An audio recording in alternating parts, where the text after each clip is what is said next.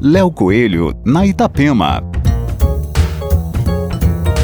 Olá, ouvintes da Itapema. Os noruegueses do Ahá são dos primeiros artistas confirmados para 2021 no Brasil.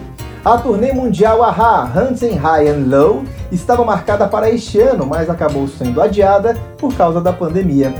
As apresentações da turnê mundial para celebrar o aniversário de 35 anos do grupo, infelizmente, não contemplam Santa Catarina. Ainda não há informações sobre a venda de ingressos.